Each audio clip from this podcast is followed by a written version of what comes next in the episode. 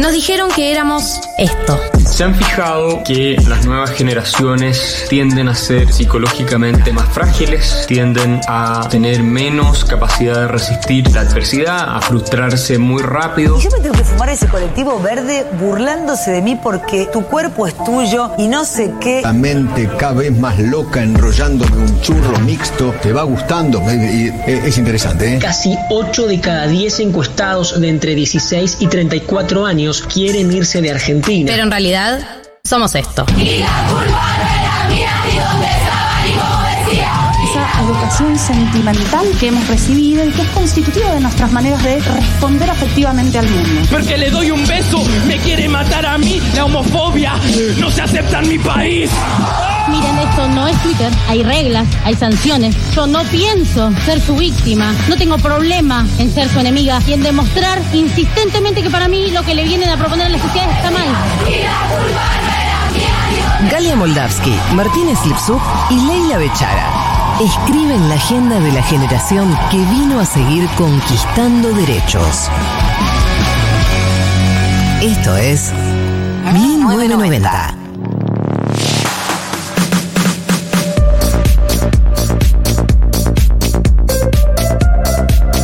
Hola, bienvenidos, bienvenidas. ¿De qué te reís? Estoy parado. Vamos a hacer el programa parado hoy. Un poco tarde. Yo voy a poner a cargar la compu. Bienvenidos, bienvenidas. Buen sábado, buen 15 de abril para todos, buen mediado de mes para todos. ¿Están llegando bien a fin de mes? Sí, yo, eh, eh, ¿sabes que el otro día llegué a esa conclusión que es que el sueldo me alcanza para medio mes? Ese es el cálculo. Para medio a partir mes. del 15 ya estoy tensa. Eh, yo cobré ayer. Ayer cobré. Algo de todo, algo de todo el universo Eh, de sí, cobra- sí, pero. cobranzas. eh, Señor Cobranza. Como que estaba llegando ahí a lo, a lo finito. Pero amiga, cobrar eh, tope 10. Tope es el 10, en teoría. Pero está bueno porque Sí, pero eso no existe. El segu- la Si somos no hay tope. no, hay, no hay fecha. No hay fecha. ¿Viste, viste cuando en la, en la boleta, pone- en la factura pones fecha de vencimiento? ¿Sabes que es una mentira? Sí, obvio. ¿Sabes que es una mentira? Totalmente. Yo lo repienso como. ¿Para qué existe eso? ¿No? ¿Por, por qué está esta? ¿Por qué está- por qué está- o sea, hubo alguien en la FIP que dijo, vamos a poner una fecha de vencimiento. Para el Para pago. que ¿no? paguen. Para que paguen. Dale, re, re útil. Re, ya la uso de recordatorio. es verdad que yo también siempre lo pienso. Digo, nunca le van a caer a nadie de la gente que me paga porque siempre me pagan después de la fecha de vencimiento. Estaría bueno que pase algo con No, eso. pero no, no quiero que pase eso. No quiero que, yo no quiero que tengan problemas la gente que me pague. Que te paga Ellos me tarde. paguen cuando puedan. Yo no quiero que tengan problemas. Yo quiero que esté todo bien. Al hijo de puta que me paga tarde, por favor. Eh, primer aviso. Buen programa en la semana. Gelatina. Gracias. 1403 en la El República PNT. Argentina. Hablando de Roma. Habla- empezamos hablando de la- que el sueldo llega a mm, medio mes y no fue planificado, pero posta que veníamos pensando de encarar la temática inflación. Bueno, ayer ustedes saben, salió el dato de la inflación del mes de marzo, eh, el 7,7%. Sí, Marto, te aviso porque lo vas a tener que cubrir después, así que te voy avisando para que ya... Claro. Para que ya 7,7%. 7,7 pico del No. gobierno. Pico del gobierno de Alberto Fernández, ¿no? Pico del 2002. Vamos, mi país. País total. Argentina, Argentina. Muchachos. Cagones de mierda. Sí, muy cagones de mierda. Pico de inflación. eh, ahora Marto se va a encargar de desarmarlo un poco. Y yo ustedes. Yo ya no sé, la cantidad de cosas que Diego me, tire me tira por la cabeza. Una, cantidad de interacciones. Eh, pico de inflación. Y ustedes, eh, ya les abro la línea 1140 66 0000. Mientras Marto va desglosando un poco lo que es el dato de inflación del día de ayer, me gustaría que compartamos entre todos y armamos colectivamente tips para el ahorro. No tanto del orden de eh, eh, pasar la plata a, a Mercado Hago Eh, eh, eh, para que la, la plata te esté girando y no pierdas poder Igual hay adquisitivo. gente que no lo hace. y hay Vos ya gente- lo explicaste 25 pará, veces, pero hay y no gente- lo hacen hasta pará, altura. Pero hay gente que yo me sigo enterando que deja su plata con la que va a gastar quieta en su caja de ahorro. ¿Vos Muchachos. haces eso, Becha? Ay, soy- es que soy un desastre. Hay meses que estoy más La ordenada. caja de ahorro tiene que estar en cero. Bueno, en En cero no, porque negativo. hay débitos automáticos de cositas. Pero tenés que. eh, que te- el Negativo débito es no. negativo. La, la caja de ahorro tiene que estar en negativo. No, en No, cero. No, en en- negativo no, tenés pero que en tener cero. lo mínimo Lo mínimo indispensable y el resto en ¿Pero qué es Mercado lo mínimo? Vago. indem- Bueno, ah, en depende. Mercado Vago. hay En que- Mercado Vago tenés o en la- algún o fondo cualquiera. de inversión. Claro. Que te- si vos vas a, sabes que el 20 del mes vas a gastar X plata, o sea, Sí. ponele 100 pesos, Sí. esos 100 pesos que cobras el 1 de mes, idealmente, eh, no tenés que tener 20 días quieto en tu caja de ahorro. Ah, ponelo a Ponelo, mover. un- ponelo a mover y cuando te anotás Ah, y ese, y ese llego 20 tarde. de mes sacás esos 100 pesos y lo pagas y te ganaste tal vez 7 pesitos. que Eh, si siempre llego tarde a esa, porque Bueno. ponele, si pongo la plata ahora que voy a gastar a principio de mes, Y pero si te pagan el 15, la verdad es como claro, que no te ayuda mucho. es un quiero renunciar a la vida. a ser adulta. Sí, total. Eh, totalmente. Bueno. Tips de ahorro que usen ustedes, no tan del orden financiero, que bueno, podemos incorporarlo, pero más de, por ahí, temas incluso de, de orden. Eh, yo creo que el orden es una clave en el ahorro, ser ordenado con los gastos, eh, desde mm, ordenar eh, yo los meses que estuve más ajustada, este año estuve casi- ajustada casi todos los meses del año, eh, me armo el Excel de los gastos y lo, de lo que entra y lo que sale, piqui, Economista. piqui, por. eh, y al ¿Anotás toque, todo, todo? cuando estoy muy ajustada sí, porque tengo que empezar a darme cuenta de dónde recortar. Y cuando lo mirás así, se te ordenan algunas cosas y te das cuenta en dónde es que se te está yendo, ¿no? Ese excedente que es el que te falta para tirar hasta fin de mes. No lo hago siempre, pero sí considero que hay algo del orden que te permite planificar con un poco más de flexibilidad al mes. Sí, eh, también es cierto que si te pagan el 15 del mes. Sí, si te y pagan si te 15 del mes. pagan. No, o incluso no el 15 del mes. Si el último momento fue en diciembre y ya estamos en marzo todavía no te aumentaron, bueno, lamento informarte que en los primeros tres meses del año hubo 22% de inflación. O sea Eso también nos quedó pendiente, la que, que íbamos a hacer un programa para ayudarnos entre nosotros a negociar a negociar aumentos. sueldos. Hagámoslo Eh, el programa que viene. Dale, manual de supervivencia para. Manual de supervivencia para negociar Ah. para aumentos. negociar aumentos. Dale. Eh, bueno, primeros tres meses hubo 22% de inflación. Lo traemos a mi papá. Igual. Por favor, por favor. Yo le decía a Becha ayer, cuando no sé qué hacer con la plata, pienso en qué me diría mi papá y me está retando siempre. por lo mal que estoy negociando. No, y para mí hay algo muy importante que empieza a surtir efecto ahora, que es no solo la negociación primigenia, no solo cuánto me vas a pagar, sino cómo mierda vamos a actualizar esto. Sí. Porque no me sirve que me pagues 100 y me digas, bueno, en un año hablamos. Como no. Entonces, si en un año hablamos, pagame 300 Clave, mil. clave que como condición primera pongas eh, fecha de actualización. Bueno, muy clave. O en todo caso, un momento de renegociación. ¿No? Claro. Como. Sí, sí, abrí esto- paritarias, en, sí, en, dos meses hablamos y vemos qué, qué está pasando. Bueno, 11 40 66 000 tips que usan para ahorrar, así lo compartimos entre todos y nos ayudamos con lo que podemos. Y la- el poco poder de acción que uno tiene en una dinámica inflacionaria como esta, bueno, compartimos tips. Marto, ahora sí, contame un poco qué pasó ayer. Bueno, eh, ayer salió el dato del INDEX, 7.7 la inflación de marzo, la más alta del 2002. Para que tengan una idea, cuando se fue Guzmán, ¿se acuerdan? Mediado del año pasado, Sí. julio fue el 7.4. Y eso fue, y eso como, fue como locura. locura total, incendio del país. Bueno, esto fue 7.7. Eh, en los primeros tres meses, como dije recién, aumentó 22%. Pero alimentos, que siempre es una, una sección, un sector que es muy importante porque las canastas con las que se mide la pobreza es- son básicamente de alimentos. Sí. O sea, para saber cuán- cuánto aumenta la pobreza, para saber cuánto aumenta la indigencia, se usa una canasta que incluye alimentos. ¿Por qué? Porque los hogares pobres, generalmente la mayor parte de su plata va a alimentos. la canasta básica alimentaria es toda alimentos. Es todo alimentos, la canasta claro. básica total incluye servicios. incluye algunos servicios, pero también los alimentos son muy preponderantes en esa canasta de pobreza. Bueno, subió 28% en los primeros tres meses. O sea, subió muchísimo más que la inflación. Eh, y el interanual, la interanual llegó al 104%. O sea, los últimos 12 meses, la inflación fue el 104%. O sea, de marzo a marzo. De marzo a marzo. 2022, marzo 2023, 104%. 104%. Voy con más datos. Dato, no opinión, facto. Datos, factos. Factos. Eh, si se replica este 22% que, que se dio en el primer trimestre, la infla anual va a estar en el 120%. O sea, si mantenemos la inflación de estos primeros tres meses Sí. durante todo el año, sí. la inflación anual a diciembre va a estar 120%. Dale, Bueno, vamos. Y si se mantiene el 7.7 va a ser casi el 140. A ver, había, ¿se acuerdan cuando las paritarias este año supuestamente iban a ser al 60% porque era, Sergio Massa tenía esa estimación. porque era la estimación del gobierno? Bueno, me parece que eso ya quedó súper, mega, hiper atrás. Ya con repetir el 100 del año pasado estaríamos recontra chochos. Y un 120 te diría que el gobierno lo debe firmar. Sí, debe firmar. Porque yo un poco te lo firmaría el 120. ¿Por qué? Porque la economía, así como también pasó en el 2019, estamos en modo aguantar hasta las elecciones. Hay sequía, no tenemos dólares.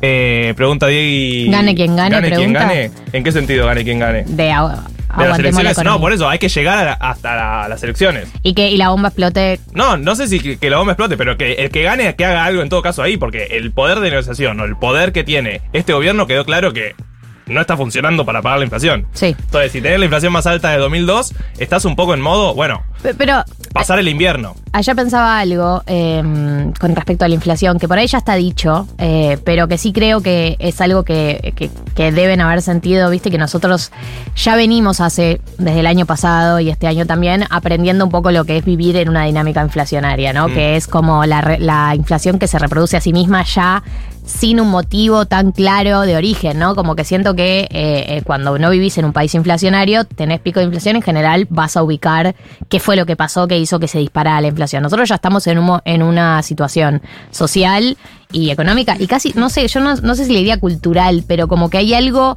de vivir en una dinámica inflacionaria que hace que todos actuemos sabiendo que vivimos en una dinámica inflacionaria, especulando, adelantándonos, aumentando por las dudas, que hace que también, ya me parece que no depende solo de medidas económicas que frene Bueno. la inflación. Traje algo de teoría que acompaña esto que está diciendo. Bien, gracias. Porque eh, en los manuales de inflación se habla de economías de baja, mediana, alta inflación o hiperinflación. No, bueno, la Argentina ya desde hace varios meses, pero ahora bastante confirmado, está en una economía de alta inflación.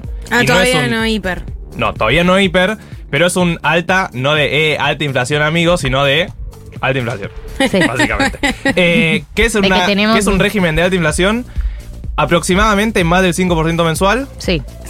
Check. Check. Se recontra check. Eh, la inflación anual ya te transmite poco y vas a ver el dato mensual, porque Bien. acuérdense que el anual te toma los últimos 12 meses, pero los últimos 12 meses, este fue el más alto, entonces en realidad vos estás viendo la inflación mensual. Claro. En la hiper vos estarías viendo menos que la inflación mensual, estaría viendo la diaria, todavía estamos Claro. lejos de eso, Ok, ok. por suerte. Bien. Eh, pero también, check en eso, estamos Check. viendo la mensual. Sí, total. Cada vez hay más cosas indexadas. Indexadas quiere decir Que están cosas que a la aumentan, claro, que aumentan conjuntamente con la inflación. También check. En los últimos años la economía argentina tiene bastantes cosas que se fueron indexando, entre ellas, por ejemplo, El crédito UBA, sí, El los alquiler. alquileres. los alquileres, Ya. el plazo fijo UBA, Sí, los bonos que están atados al dólar, el bono dual. claro, bueno, la- deuda, por ejemplo, eso Sí. mismo. Check. Check. Después, los plazos de ajuste de los contratos son cada vez más cortos. Check. Total. Mega Check. check. Las paritarias ya no son anuales. Las No. paritarias son casi trimestrales. Sí. En el mejor de los En el casos. mejor de los casos. Pero bueno, y eso va al siguiente check. Cada vez va a haber más diferencias sectoriales. La dispersión de los precios relativos, o sea, que hoy en día un alquiler te salga lo mismo que una zapatilla, Sí.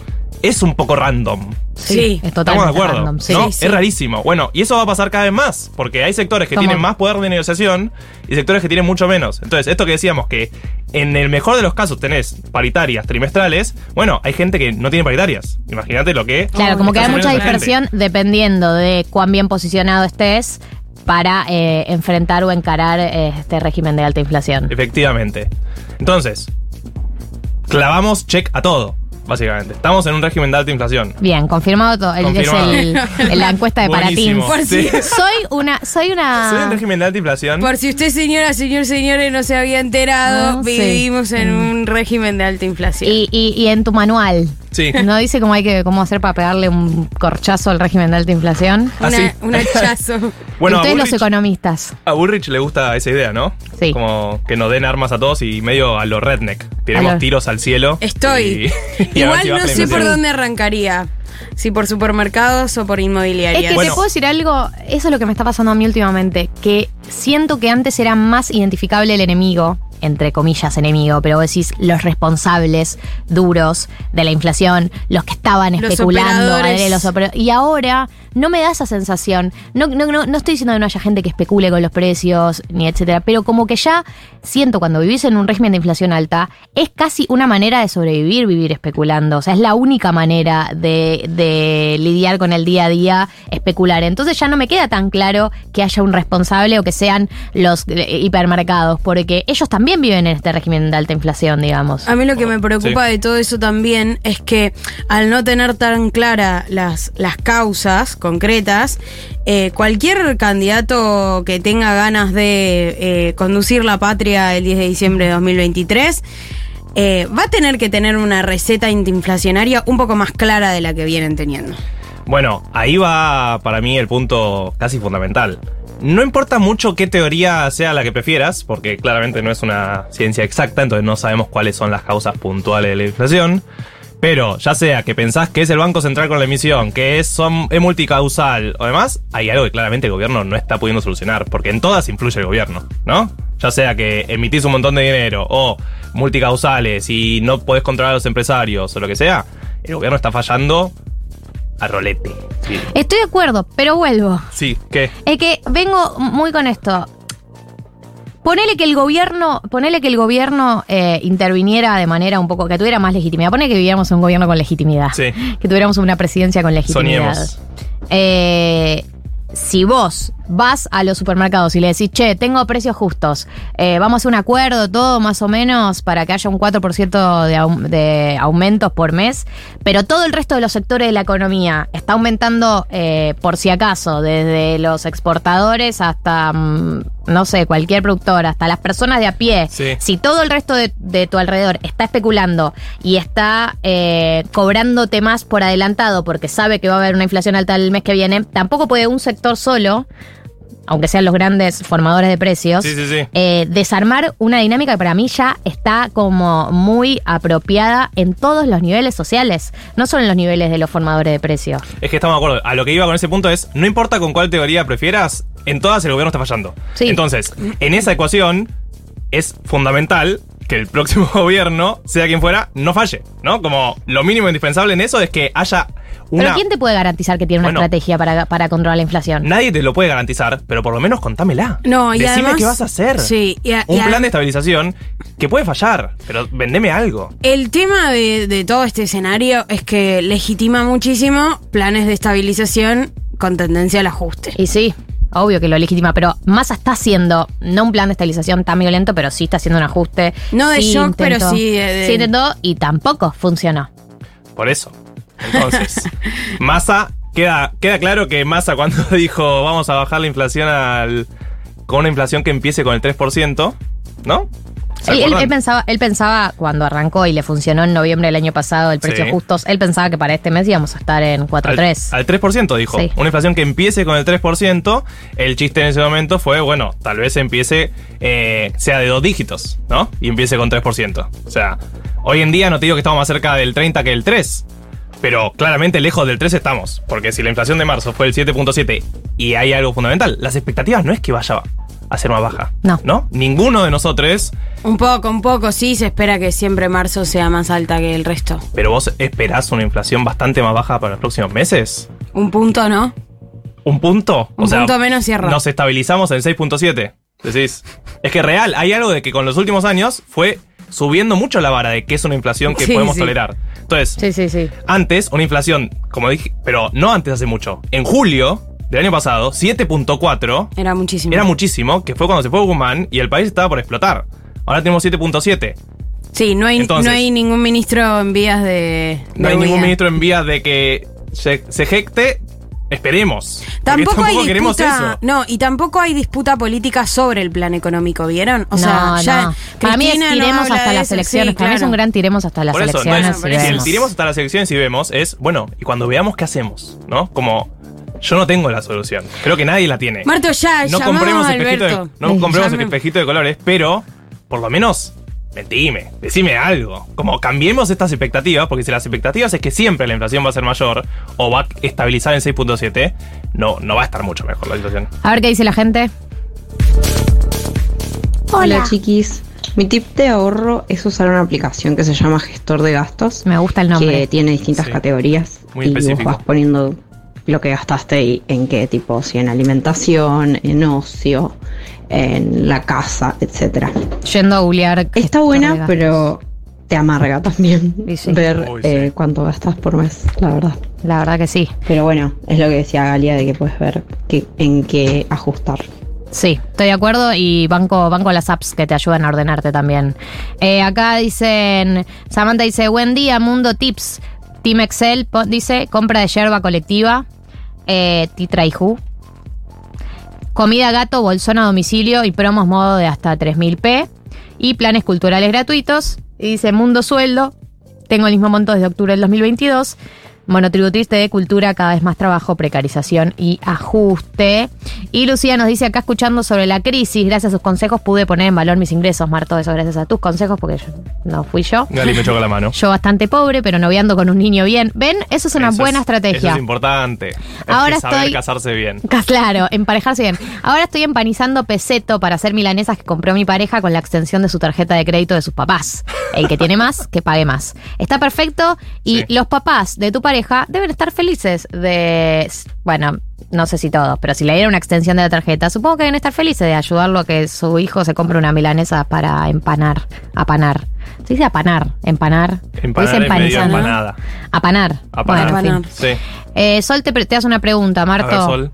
Martín, ¿podrías explicarme por qué está atada la inflación al crédito del fondo? Y si dejamos de pagar para renegociar, ¿dejaría de subir la inflación? Mm, No, no es tan, no es tan fácil, pero igual eh, no está atada la inflación al crédito del fondo.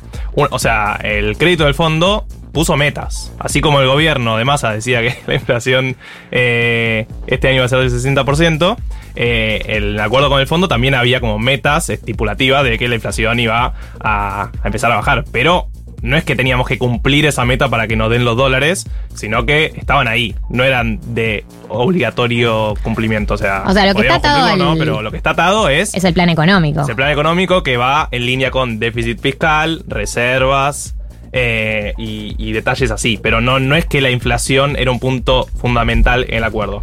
El tema es que eventualmente eh, sí se van a sentar a renegociar, que ya está sucediendo. Digo, Massa está renegociando constantemente con el fondo para ver cómo va cambiando esas metas. 11 40 66 000 preguntas y tips para ahorrar. Estamos compartiendo eso porque nos toca básicamente vivir este momento histórico que es un momento de un régimen de alta inflación. A ver qué dice Yo la lo gente. que hago hace ya tres años, que es que estuve muy mal económicamente, en sentido agarrando, o sea, to- agarrando el adelanto de sueldo, deudas, todo, fue un gran Excel.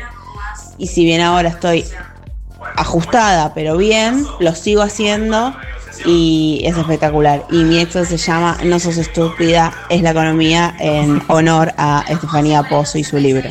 Claro que sí. Buen nombre. Un saludo a Steffi Pozo, que a muchos nos ha ayudado también con muchos conceptos económicos en momentos donde nadie lo explicaba.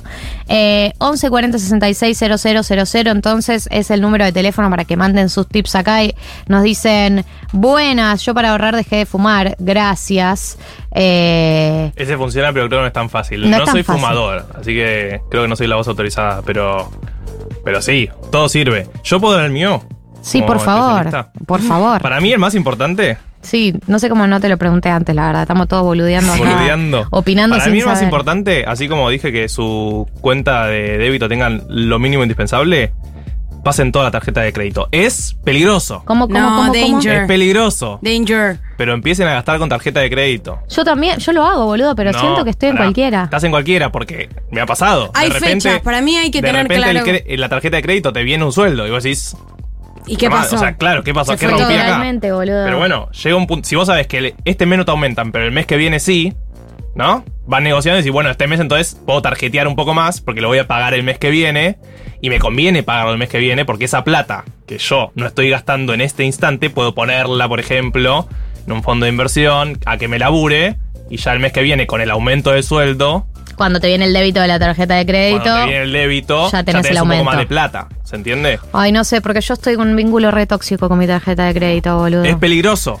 Por- Porque a veces eh, cobras, cobras. Ahora les voy a decir cuánto me vino este mes en la tarjeta de crédito. Cobras, haces todos los pagos del mes, ¿no? Eh, Sí, sí, sí, sí, sí. Débito, Todo, eh, todos los pagos del mes. expensas, luz. Todo. Y decís, bueno, me queda hasta guita. Y de la nada pasan tres días, yo tengo débito automático de la tarjeta de crédito porque no me quiero endeudar con, el banco. Sí, Sí. sí, Same. Y de la NAM eh, me- se me debitaron 35 lucas. Sí, hermana, a mí se me debitó un sueldo entero. Y yo sé que fui yo. Yo sé que fui yo. Pero, Pero- son como cuotas de muchas cosas que se acumulan. Es como que decís, bueno, lo pago en tres Bueno, cuotas, bueno, lo pago en sí, seis cuotas. pero son y después se acumulan las cuotas de todas las cosas y de repente eh, se te va eh, un, un grosso gasto más Sí. que no te lo esperabas. Bueno, ahora yo estoy un poco más acostumbrada, pero. Son meses. Tenés que planearlo bien, porque hay veces que si estás con muchas cuotas, eventualmente esas cuotas van a empezar a valer bastante menos. Eh, eh, Y no- puede ser que el primer mes sea muy duro, pero después no. Pero queda claro que si seguís sumando cuotas, se te va a ir a la mierda. Entonces, tenés que sentarte a pensar un ratito de cuánto es tu límite que podés gastar, por ejemplo, en tarjeta de crédito, pero te va a convenir, siempre y cuando, de vuelta, puedas ordenarte mejor. Si eso te complica, no lo hagas, porque termina siendo peor. Si te das cuenta que empezás a tarjetear de más, bueno, ponete un límite en todo caso. Pero sí, sabe que si vos estás a principio de mes, entre pagar algo en efectivo o pagar algo en tarjeta de crédito, tal vez te convenga pagarlo en tarjeta de crédito porque lo vas a pagar en un mes. Claro. Eh, vamos con un par de consejos más y eh, arrancamos eh, lo que es el 1990 del día de hoy. Hola chiquis, yo voy solo al supermercado los días de descuentos. Con modo hay varios bancos súper recomendado. Eh, acá nos dicen, yo empecé con el fondo de inversión este mes, es muy confuso igual. Y lo otro que hago es comprar a principio de mes lo que sí o sí sé que voy a comprar para la casa, productos de limpieza, yerba, etcétera, porque a fin de mes va a ser más caro. Sí, yo también estoy con la de la compra, la compra del mes Sí, a principio de mes, La compra del estoquearse. mes, total. Eh, acá dice, mi criterio para evitar irse la mierda con la tarjeta de crédito es no pagar comida y poner un límite, claro, tipo... No, no pagar delivery. Eh, Ese Sí, es el, ese es un el problema. delivery y la tarjeta de crédito deberían ser asuntos separados. Delivery y, Debería estar prohibido que vos pagues delivery con tarjeta de Sí, crédito. remises y remises también. Acá se va la beta el jueves y la carnicería con cuenta de DNI. Bueno, sí, todo lo que es el mundo de descuentos, eh, más o menos uno se arma Sí, una, un. Tetris. Ay, eh, Yo en admiro- Coto tengo con la Santander. Admiro mucho a la gente que tiene muy ordenado eso. Que Yo no lo tengo muy día ordenado. que. Mi día de semana de compras es el día que tengo descuento de la tarjeta en el súper que tengo cerca. Entonces Bien. me organizo y tal vez no me pongo una reunión como a la mañana para ir al súper. 170 Ah, lucas de tarjeta nos dicen para que Galia se sienta mejor. No, igual yo he tenido, he tenido montos más grandes que 30 lucas, la verdad. Va, 30 lucas es un, un mes promedio, digamos. Eh, Ojo, las tarjetas son para personas con ingresos mensuales fijos y muy organizadas. De hecho, en el Banco Macro, cuando pedís una tarjeta, sale un cartel que dice, ojo, es dinero de verdad. Es buenísimo, esa, esa aclaración es buenísima, sí, por eso. Pero si sabés que el mes que viene te va a entrar más plata o vas a tener un aumento, ahí sí te puede funcionar lo de tarjeta de crédito y tarjetear ese mes, porque justamente si vas a tener más plata vas a poder financiarte mejor eh, y pagar mejor la tarjeta. Eh, para ordenarme con la tarjeta lo que hago es adelantar plata a la tarjeta, tipo pago adelantado. Si tengo un monto que puedo usar este mes, adelantar esa guita, pero no creo que eso sea rentable. No entendí, Marto. Pagar la tarjeta antes de que venza. ¿Pero pagás todo? No, una parte. Ah, ok. Pero también lo que puede ser, sumo a esta recomendación de la tarjeta, en todo caso, si vas a pagar en efectivo, muchos locales tienen descuento. Porque Bueno, a, los, ahí- a los locales también les conviene que vos les pagues en efectivo. Eso es justamente lo por esto que- mismo. Entonces, siempre preguntá de última. Preguntá, ¿tenés descuento en efectivo? Si dicen que sí, bueno, pagás en efectivo. A Eso es lo que siempre me pierdo, porque viste que algunos locales tienen descuento en efectivo y después un, rein- un- una suma de un agregado si eh, pagas con tarjeta. Sacar la cuenta de la diferencia y qué es lo que me conviene siempre me hace perder. Hay una página que te puedo recomendar. Mato ¿Te recomendado? Se llama Infleta. Infleta y Sí, pones el precio. Y pones el precio en contado o el precio con tarjeta y te dice que te conviene. Yendo. Yendo. Bueno, para cerrar, eh, Sandro dice que le da miedo tener una tarjeta de crédito, tratar de comprar dólares o invertir. No tiene mucho conocimiento y ve todo muy eh, inestable como para poner plata. Eh, glosario financiero. Buscas en eh, Spotify, están Marto explicándote uno a uno todas las herramientas que tenés para invertir. Eh, yo diría que para mí tener una tarjeta de crédito es tener una herramienta financiera la más accesible de todas, así que no le tendría tanto miedo a eso. Pero si no, lo tenés a Marto explicándote todas las otras opciones en Spotify. Ahora sí, 14 y 29, ya está Gaby Pepe en el estudio. Vamos a hablar de la interna del PRO, por supuesto, el tema de la semana.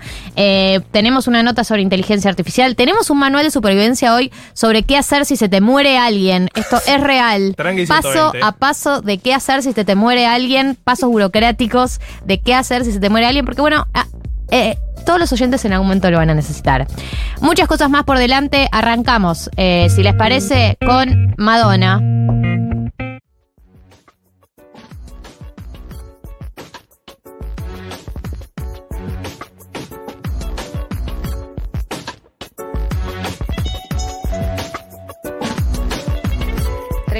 Minutos pasaron de las 2 de la tarde. Qué complejo decir la hora así igual, ¿no? Como 37 minutos pasaron de las 2 de la tarde.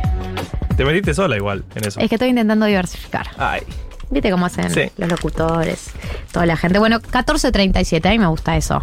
14.38 en realidad, si somos más precisos. Está Gaby Pepe con nosotros. Bienvenida, Gaby. Hola. ¿Qué tal? Hola. Cada vez el saludo es más como. Cae más abajo. Feliz. Eh, bueno, Gaby. ¿Cómo están? Bien, estábamos, bueno, ya nos ¿Bien? escuchaste, qué sé yo. ¿Qué sé yo? ¿no? Estábamos hablando de el mundo que nos toca vivir, Sí. eh, la inflación que nos toca vivir. No sé ¿Cómo, qué cómo te pegó vos el dato ayer? Normal, qué sé yo, ya ¿Qué no estamos ya, acostumbrados. ya viste, como que. eh, bueno, ay, uh, un montón. eh, un montón. Uy. Qué bárbaro, ¿no? No. Eh, no, bueno. Nada, sí, es muy alto, es muy alto. Es muy alto y. Viste uno se queda. Es muy alto y es muy alto. es más complejo. Por suerte no me toca a mí resolverlo, No. chicos. Eh, Total. No, el que la tiene ahí complicada es masa, ¿no? Sí, Este, que está cada vez con, con menos chance de ser candidato a este Bueno, pero ritmo de estábamos inflación. hablando justamente fuera del aire, acaban de, viste que está de gira Massa, Sí. no, no es el tema de la columna, pero no importa, ya No que importa, acá. pero chusmeemos. Está de gira, acaba de anunciar que eh, consiguió 950 millones eh, de dólares más del Banco Mundial. Eh, preguntas. Sí. O sea, obvio que es mucha plata para Sí. cualquiera de nosotros. En términos de reservas, Sí, digamos. Para, te, su- te sumo. Ayer, otros 300 millones del Banco Mundial para becas, Sarasa, Sarasa. Sarasa, eh, 500 millones del Fondo Soberano Saudí para mm, algo que no sabemos qué es, eh, 600 millones del BID para también una inversión en salud o no sé qué, digamos, todas cosas que tienen un, su- un supuesto destino, Sí. pero que en principio a lo Es que van es a engrosar las, Las reservas del. Banco Central.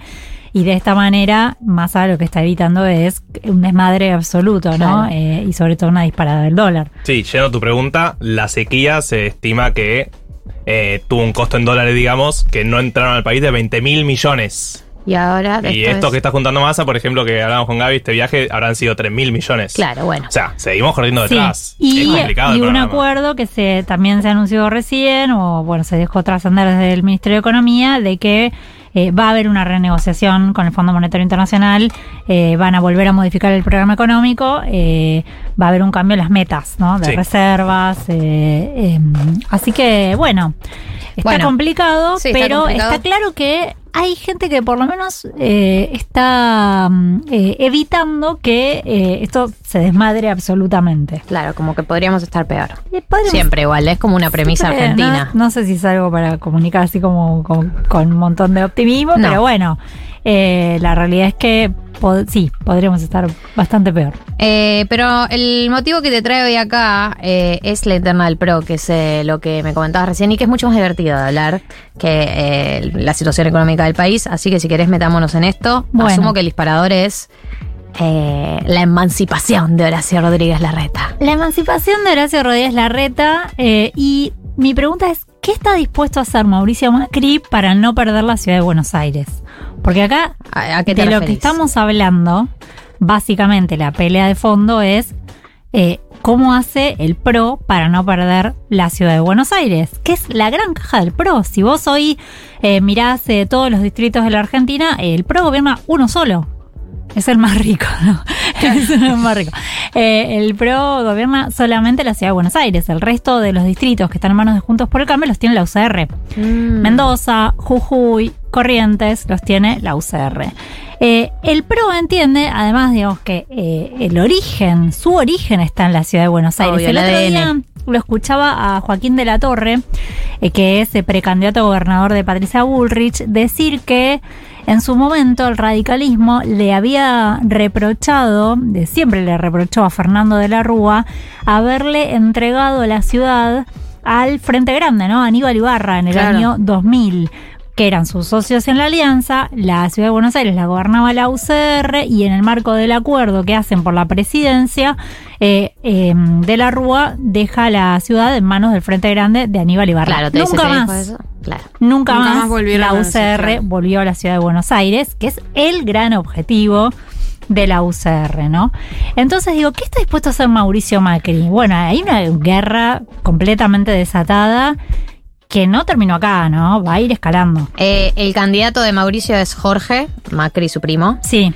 El candidato, el candidato de Horacio es eh, Lustó. Horacio no dice que su candidato es Lustó, Horacio dice que sus candidatos son los candidatos del PRO, ¿no? Está Fernán Quirós, está Soledad Acuña, está Jorge Macri. El tema es que Horacio tiene un acuerdo con el radicalismo nacional, con el radicalismo de Gerardo Morales y con Martín Lustó en la ciudad de Buenos Aires, con la estructura de el Cotino Siglia, sería la persona que está por detrás, eh, con la estructura del Cotino Siglia para que, bueno, él le iba a garantizar igualdad de condiciones en la competencia en la ciudad de Buenos Aires, a cambio la UCR le daba apoyo eh, de su estructura nacional para la candidatura presidencial de Rodríguez Larreta. A Mauricio Macri lo, obviamente lo sorprendió el anuncio de Horacio Rodríguez Larreta, por eso su furia. eh, pero Está muy decepcionado. eh, vos decís que es Dijo decep- eso. solamente Dijo, "Estoy dece- Estoy decepcionado. muy decepcionado.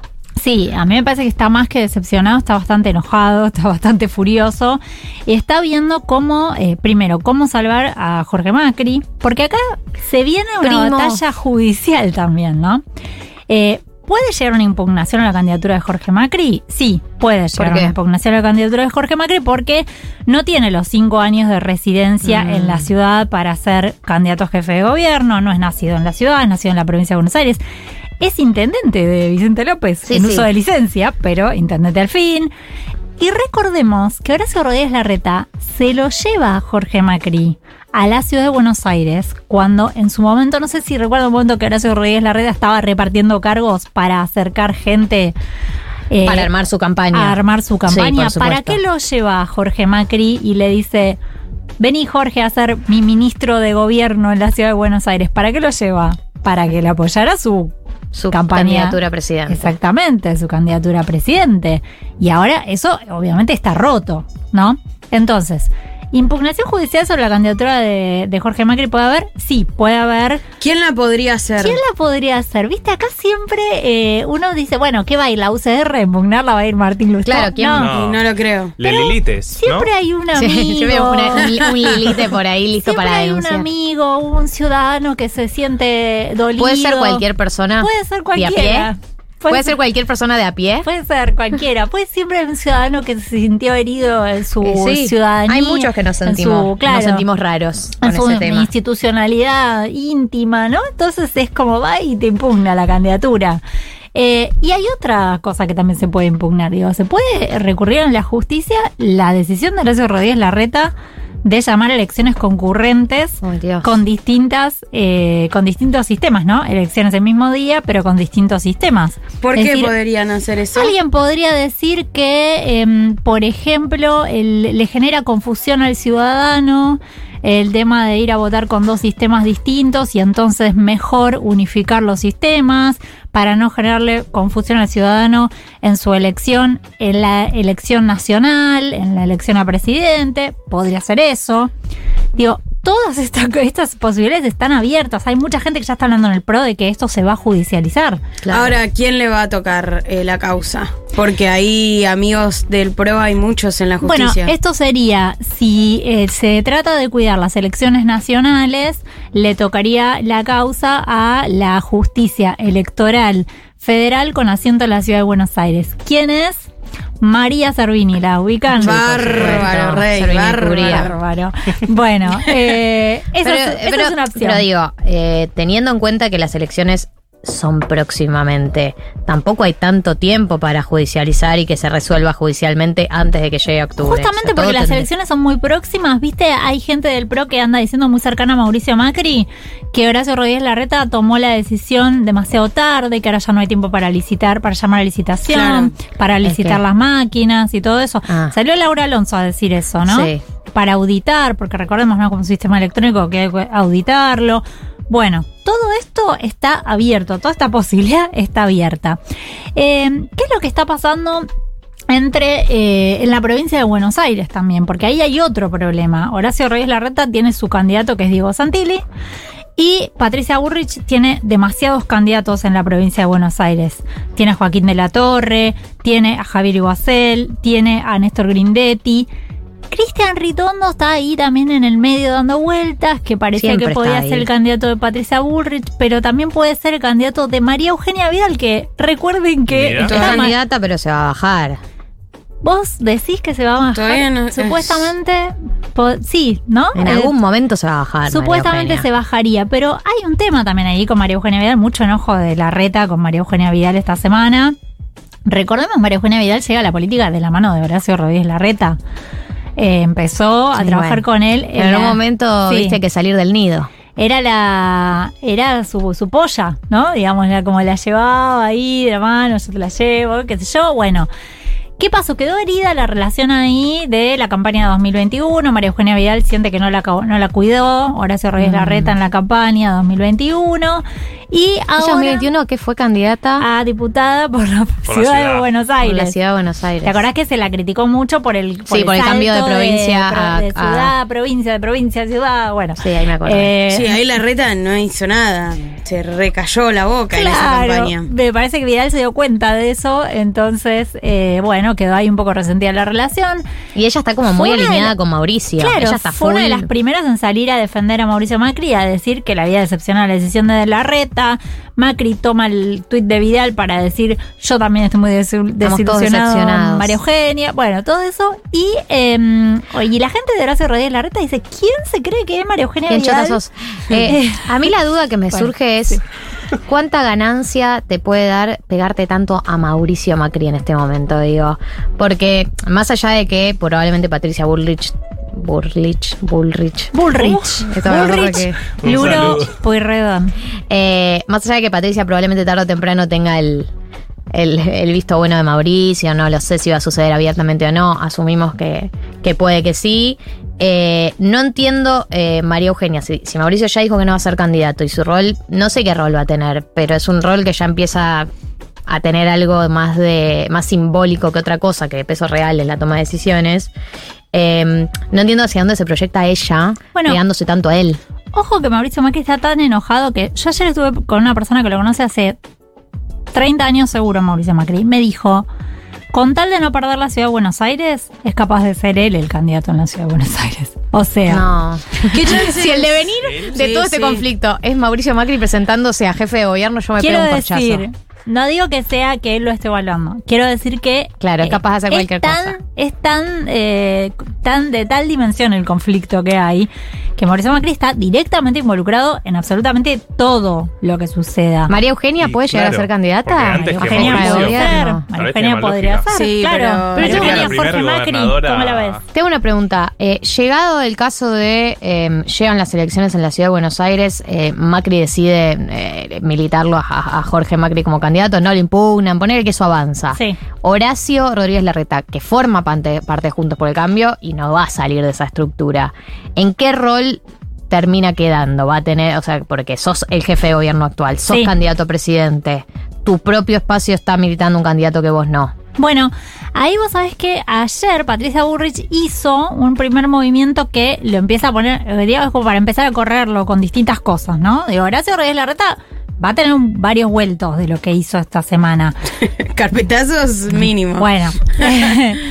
Eh, va a estar complicado ese tema, pero ah, sale, me dijeron que los próximos días, eh, hablando de este tema, sale la serie Sí, de La Bárbara. serie de wedding planner, eh, el Planners. planners. Celeste planners. Cid, ¿no? La que está Celeste Cid haciendo de Bárbara Me Díaz. encanta. Dijeron que sale en los próximos días, ¿eh? Atenti. A- a chequear, a verla. Todos estamos esperando que Bárbara salga a decir lo que tiene para decir, que se lo Bárbara está dijo guardando. algo en los últimos días. ¿Sí? Habló en Instagram. Ella habla en Instagram Ella siempre. usa mucho Instagram. Sí, Sí, lo que pasa es que no, tuve- no tiene mucha repercusión. No. No sé.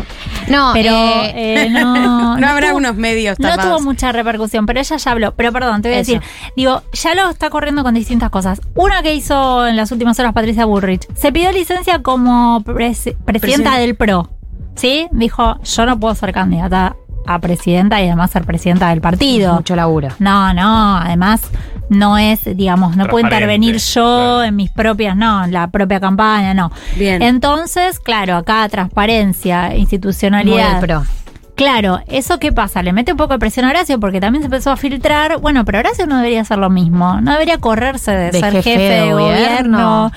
Y tomarse No. licencia y si quiere. Y. Y pero Pero al final, no hizo ¿de qué eso. trabaja? ¿Eh? ¿De qué trabaja? Claro, Mauricio, Mauricio, en no 2015 hizo no eso. hizo eso. Y no hizo eso, no, claro que no hizo Casi eso. nadie hace No. eso. No, claro, es una cosa bastante ridícula, digamos, pensar que.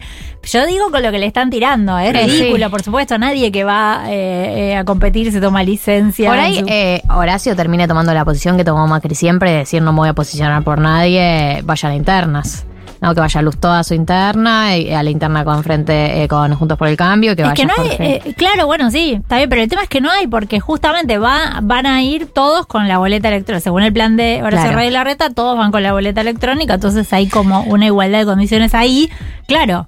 Pero eso se supone que le mejora las chances a Martín Lustó, que no va colgado de la boleta presidencial de la UCR, sino Claro. que va solo, ¿no? Entonces. Es la eh, chance de votar a Lustó todos los que no se animaron en el 2016, ¿fue? Que le, ¿Cuándo fue que le 15, estaba por que 2015, tenía claro, chance? a todos los que no se animaron ahí. El tema este ahora es eh, lo que piensa Mauricio Macri y Patricia Bullrich. Vos decías, ¿la va a apoyar abiertamente? Yo creo que no, y no es necesario, y no sé si Patricia Bullrich quiere eso tampoco. Ah, no. ¿No? Digamos, pero está haciendo todo, absolutamente todo, para que dar a entender que su candidata es Bullrich y no Rodríguez Larreta. Y que todos sabemos que con la reta está todo tenso. La reta lo sabe desde hace mucho tiempo. Yo sabía, eh, Mauricio Macri lo dijo, se lo dijo abiertamente a muchas personas que lo visitaron en este verano en en el sur, que estaba ahí. A todos le dijo que su candidata iba a ser Patricia, que él iba a hacer todo para que ganara Patricia, así que Horacio Reyes Larreta ya lo sabía. Esta idea de que, viste que también este, se filtró, Horacio Reyes Larreta filtró que eh, habían hecho cuatro spots distintos, Sí. Sí. cuatro videos Lo distintos. dijo él. Lo dijo él. Es raro, ¿no? Porque Sobre eh, cuatro posturas sobre el tema del voto. Claro, cuando vos estás diciendo que en realidad vos tomaste esta decisión porque respetás la ley, entonces ¿por qué consideraste otras tres Pero posibilidades? él dice que los cuatro videos eran acorde a la ley. Porque son interpretaciones también, ¿o no? O sea, todos acorde a la ley. Entonces, la, entonces la, Es una la decisión explicación política, de la pues. decisión no es que es para respetar la ley No, y que de otra que manera no. se hubiera violado la ley. Obvio que no. A mí lo que me dijeron es que no había cuatro videos. ¿No? Y que, y que en realidad. El mito de los cuatro videos. Y que en realidad eso lo dice para bajar un poco el enojo de Mauricio. claro, como que ups, se subió justo el que. Y como que, eh, El que no, que, desdoblaba. siempre tuvo esta decisión tomada. La cuestión ahora es que eh, Macri va a hacer, va a ver cómo hace junto a Patricia Burrich para este mm, neutralizar la decisión de Horacio Rodríguez Larreta. Esto quiere decir cómo hacer para ayudar a su primo Jorge Claro. a que gane la ciudad, que el PRO no pierda la ciudad, que no pierda la ciudad en manos del radicalismo. Es la pesadilla de Mauricio Macri total. Más que nunca. eh, que eh, la ciudad a Buga Lustó. Sí, que la ciudad quede en manos de- del radicalismo.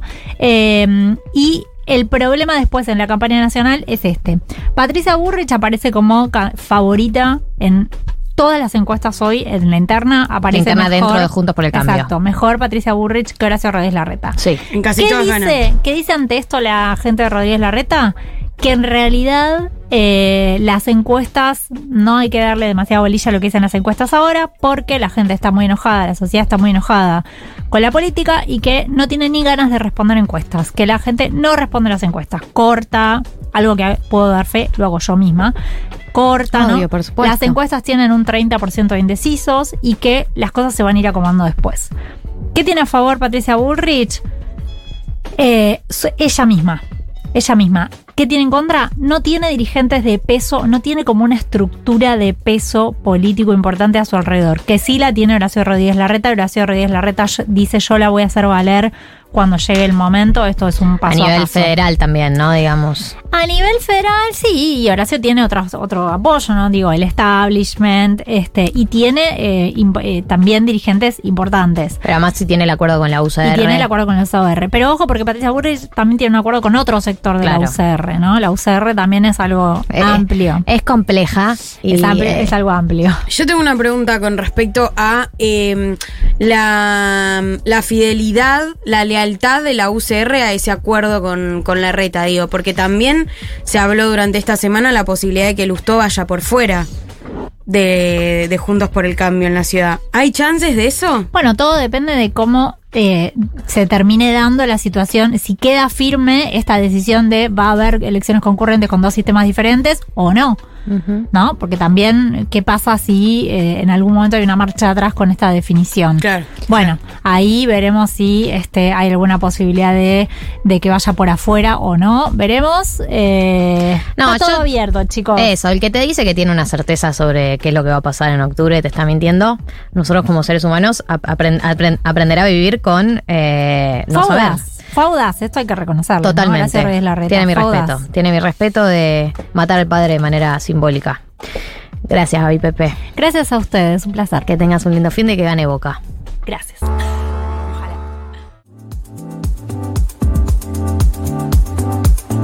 1503, entramos en la segunda hora del programa, pero vamos a entrar en un contenido muy particular, gente.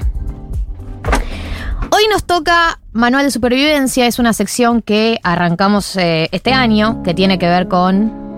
Gracias, eh, Diego. Que tiene que ver con lidiar con aspectos de la vida adulta, burocracias, emociones, eh, vínculos, trámites, un poco de todo. Y nosotros lo que hacemos es hacerte el laburo previo de cosas a tener en cuenta, tips a saber, qué sé yo, un poco de recolectar la información que por ahí en el momento que te está pasando no tenés la fortaleza, no tenés las herramientas para saber exactamente qué hacer. En el día de hoy, en el día de la fecha, decidimos elegir un tema espinoso, pero no por eso menos probable que nos suceda.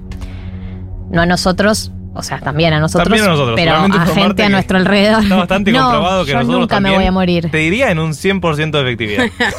Eh, sí, sí, sí. Esa es una de las pocas cosas que puedo afirmar. 100%.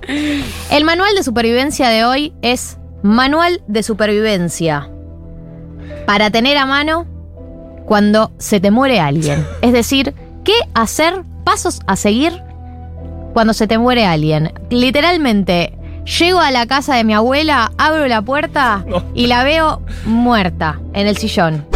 Bueno, ¿Qué hago? No seas mí- así. Para mí, eh, vale, la más como, La mataste, Vale un más como- la mataste. como amigue. ¿Entendés? Como se le muere el padre madre a tu mejor amigue. ¿Entendés? Como porque. Está bien, pero Dos no- grados de separación con la muerte. Está bien, si Porque sí, si pero sos elige, vamos a tener que vez- hacerlo en primera persona porque estas son las personas que hace, estos son los pasos que hace, no lo va a hacer el mejor amigo esto, lo Lo, acompañas. Vos tenés que ir diciéndole qué paso tiene que ir cumpliendo esa persona. Imagínate ser el mejor amigo que sabe qué hacer frente a la muerte. Claro. Ser esa Ese- persona. ser esa ser persona, ser esa persona. Bueno, abro la puerta, mi amigo abre la puerta.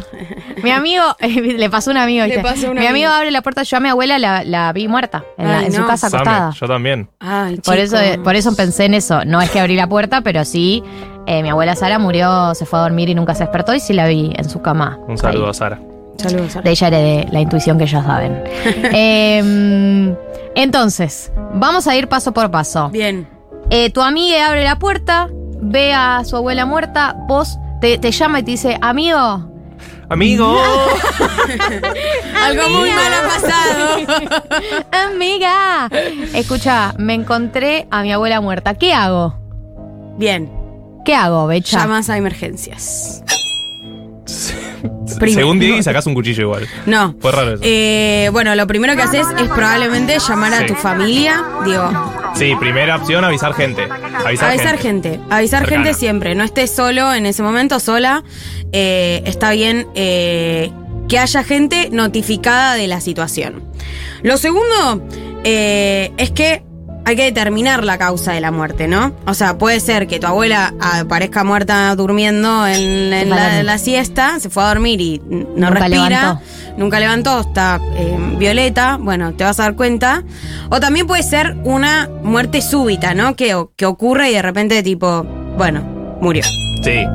En los dos casos, vos necesitas la certificación de que efectivamente está muerto o muerta esa persona. Para eso, necesitas un profesional de la salud. ¿Cómo se puede acceder a un profesional de la salud? Llamando a emergencias al, al SAME, que es el Sistema Público de Emergencias. No, Diego, dale, la concha de madre. Estamos hablando de algo serio. Eh, o podés llamar a la obra social, cobertura social que tengas, digamos, ¿no? Bien, si, ya está tiene obra social, obra social. Si no, Sí, no llames al SAME si ya está muerto porque colapsam- colapsamos un poco las líneas, no tiene sentido. claro, ya si tiene obra social, Llama la obra social. la obra social que también para eso la pagó. Para eso está. Hasta el día Sí, que se entiendo murió. que también hay algunos servicios que cuando ya pagas de antes el entierro funeral, que ahora vamos a entrar a eso, también te llevan la ambulancia ya con un médico que puede certificar. O sea, lo que tenés eh, que tener, el primer paso es tener un médico que te haga El eh, el, certificado de función. de- Y ese función. certificado Exacto. tenés que guardarlo bajo siete llaves y siempre tienen que saber quién lo tiene porque va a estar presente en todos los trámites. Es el papelito que básicamente te va a abrir todas las puertas para resolver básicamente todo el resto de problemas. ¿Se Eh, hay que, pará, hay que, eh, hay que distinguir dos cosas, que es una cosa es el, es el, certi- el fa- fa- fa- fa- fa- fa- fa. Fa, Mirá. fa, fa. Gali hace Una el cosa es. de que tira la me encanta ese piso. gesto, el que te sacas como algo de la boca y lo tirás. Sí. Una cosa es el certificado médico. Vos con ese certificado médico vas a la funeraria y la funeraria te da la partida de defunción. La partida de defunción es el papel que te permite hacer los trámites legales. ¿Por qué? Porque es el que está corroborado con el registro civil. Exactamente, el Estado reconociendo que esa persona ya no está entre nosotros. Me causa eso porque la gente man- manda, no metas a tu abuela muerta. Silvina. Eh, voy con otra imagen pop. ¿Se acuerdan eh, el documental del caso de María Marta? Belsunce. Belsunce? Sí, Bueno, todo el, el bardo, en parte fue por el certificado. es muy interesante Todo eso. el, todo el certificado es importante. Es muy, importante, sí, porque ahí, legal. Ahí también, eh, digo, si la muerte es dudosa o sospechosa y los médicos no... por- por- podés tener un médico de familia que se la juegue y firme, pero algunos... Si hay algo acá fuera de lugar, no eh, podría no firmar, lo que es un problema no tener un certificado de función eh, habilitado por, por un profesional. Pero bueno, entonces el primer paso es que un crimen. profesional expida un certificado médico diciendo se murió a tal hora de tal cosa. bien. Punto número dos. El punto número dos es que la ley pide que pasen seis horas sin tocar el cuerpo por las dudas de que efectivamente no esté muerto. Claro. Eso es muy importante. Eso es una Y ley sí. que se puso eh, a partir de esa enfermedad, que saben que no me sabe el nombre, pero que es que... La que te están operando y vos estás despierto y sentís todo, pero no, no, puedes. al revés. Que te- Vi una película. tenés todos los signos vitales desaparecidos, pero Estás vivo. al par de horas revivís. Y hubo gente que fue enterrada hace muchas décadas y a partir de eso pusieron esta ley que tenés que esperar. Bien. Tenés que esperar. Así que paciencia con eso, como garantizarle a tu amigo que hay que tener paciencia y que todo lo que va a suceder ahí es muy burocrático y hay mucha gente que ya sabe hacer estas cosas. Sí. Entonces, Durante como- esas seis horas el cuerpo queda ahí tieso. Sí, bueno, bueno, Sí. bueno, está, la, tiesa, está en la literalmente. ambulancia y como... Literalmente tieso, y sí. Y sí. Así funciona. Shuk. bueno. bueno, lo que hay que saber después es que eh, el servicio funerario, una vez que llamaste a la ambulancia, eh, el servicio social se está encargando del certificado y de llevar esta, esta burocracia, estos papelerías al registro civil, donde está el certificado de función por el Estado, eh, te empezás a comunicar con el servicio funerario. Claro. En general, el servicio funerario también se encarga de la parte del registro civil. Claro, son ellos los que, los que expiden el certificado de función, la hay, casa algo, funeraria. hay algo a saber que la es partida que de función. la partida de función. Hay algo a saber. Yo no sé bien en la ciudad de Buenos Aires, pero entiendo en la provincia de Buenos Aires, si vos no tenés eh, ingresos para eh, garantizar el servicio funerario, las municipalidades locales se encargan de garantizar ese servicio. Entonces, cuando llamas a emergencias, che, tengo un muerto en casa, certifican la función y vos le la defunción y vos podés decir necesito un servicio funerario y ahí la municipalidad se encarga de cubrir el servicio funerario y todo lo otro que Mm. sucede. Si eso no ocurre, en general los servicios funerarios trabajan con algunas obras sociales. Entonces hay un- una parte de la cobertura que lo puede hacer la obra social o, la- o el seguro social y otra parte encargarte vos. Sí, también hay muchas mutuales o muchas como asociaciones de gente que va pagando, vieron, por A lo largo mes de su mes, a lo vida. largo de su vida. Para que el día que se muera tenga Ya tenés- cubierta ya tenés todo cubierto. Porque hay, la parcela y la casa funeraria. hay un oyente acá que dice primer paso para morirse, tener plata, y es muy, Muy cierto. Sale carísimo. Muy cierto. Todo este temita. Tener plata en vida. Tener plata en vida porque eh, si estamos hablando de precios básicos puede empezar a salir de 100 mil pesos. Muy Eh, cierto. Para empezar a hablar. Para empezar a hablar, obvio después los ricos, bueno, gastan toneladas y toneladas de dinero. Pero es un gasto que encima de que se te murió un familiar súper cercano, encima tenés que poner guita. Sí. Bueno, traten de de evitar eso. sí, traten de Eh, evitar maneras baratas de morir eh, no hay. No. hay, no existe. Eso, ¿Qué? Si querés tener un entierro, no. Sí, no, incluso la cremación hay que la pagarla. cremación es carísima. Incluso la cremación. Eh, por eso, entonces, primer, plazo, primer paso, tener plata. Tener plata. Bien, Eh, entonces sí. ya tenemos el certificado, ya hablé con la casa funeraria, tenemos que esperar las seis horas para ver que no se reanime. Acá pusieron el nombre, catalepsia se llama el fenómeno este de que tus signos están todos medio muertos, pero vos podés llegar a revivir. Sí. Eh, hablo con la casa funeraria. Ponele que pasaron las seis horas, el médico en cuestión me da, me dice certificado de defunción.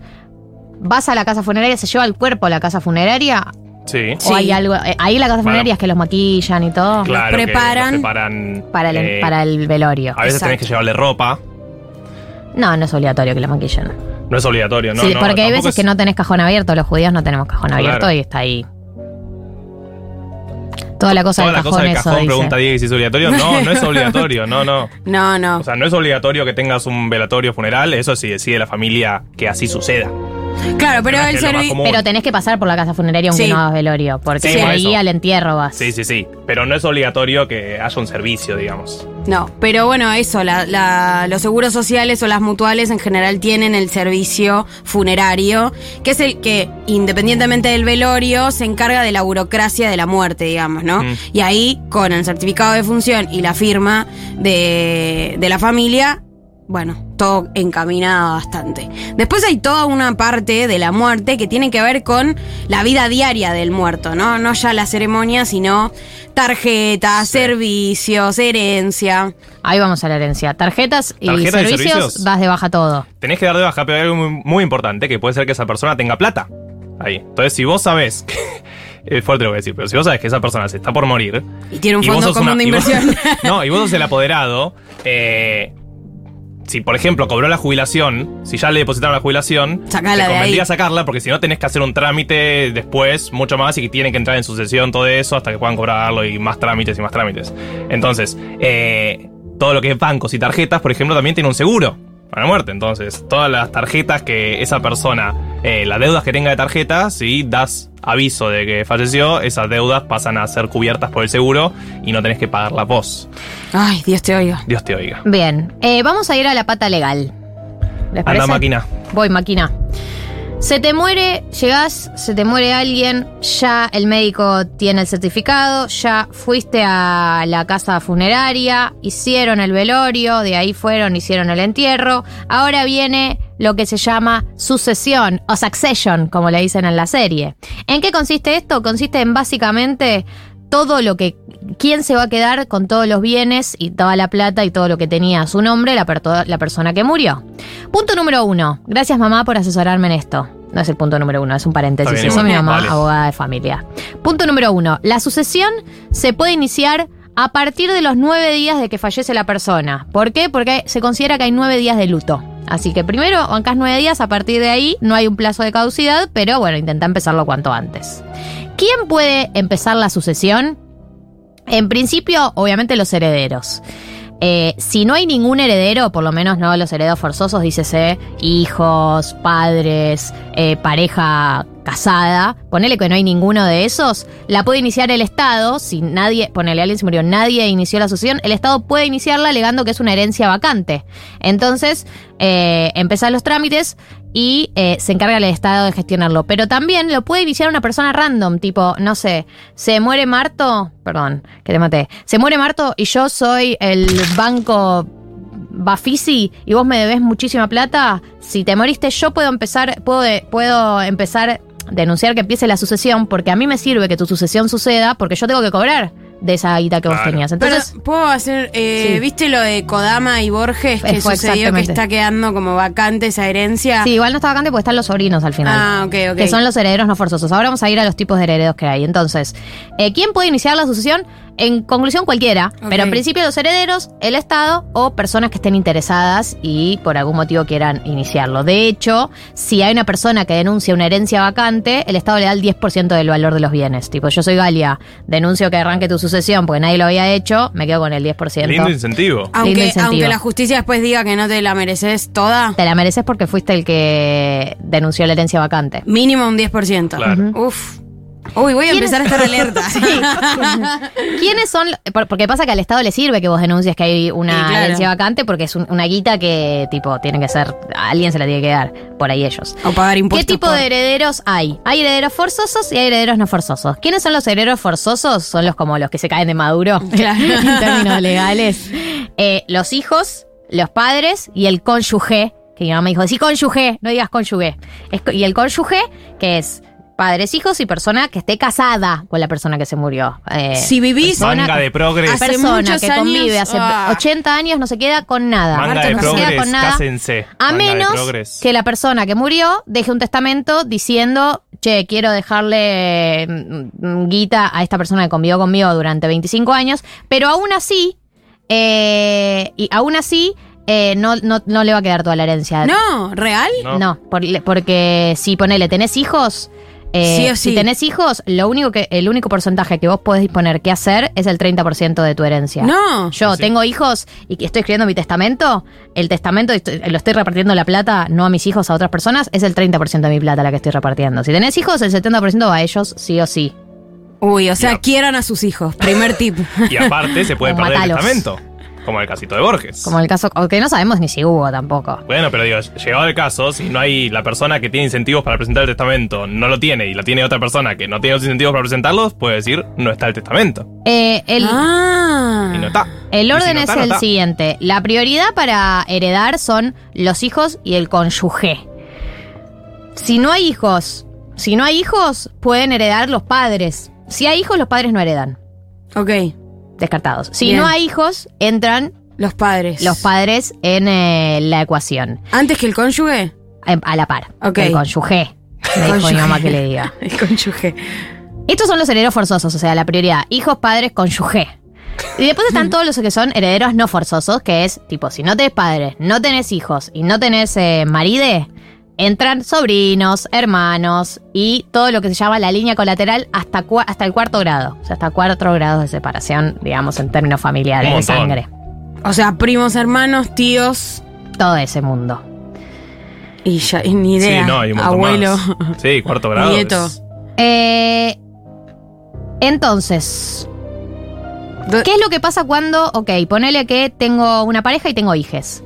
Se divide todo entre los hijos, ponele que voy a, mí, a, mi- a mis hijos, se divide todo en partes iguales. ¿Qué pasa con el cónyuge? Acá entra la ecuación del matrimonio. Yo estoy casada con vos, Marto. Ay. Todos los bienes que yo adquirí, todo lo que compramos post matrimonio, yo me muero, el 50% va para vos, va para Marto. Gracias. Porque se considera que son bienes gananciales durante el matrimonio, o sea, cosas que, una riqueza que construimos juntos. Bien. Entonces yo me muero, estaba casada, el 50% de las cosas que compré, que gané, bla, a mi nombre o a nombre de ambos, post matrimonio, el 50% va para Marto. Del 50% restante se divide entre los hijos. Bien. Los bienes que estaban a mi nombre prematrimonio, o sea Sí. que yo me los compré antes de conocerlo a Marto, se dividen entre todos los hijos y el cónyuge como si fuera un hijo más.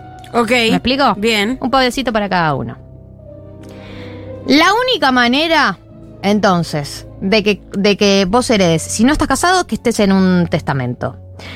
Si vos no tenés herederos forzosos, ponele que no tenés, tu padre está muerto, sus hijos están muertos, no tenés cónyuge, podés disponer libremente de tu patrimonio y eh, en un testamento decidís a quién dejarlo. Una fundación, a la Fundación Messi, bla, bla, bla. Si Eso no me pasó con una tía. Cambió 800 mil veces el testamento.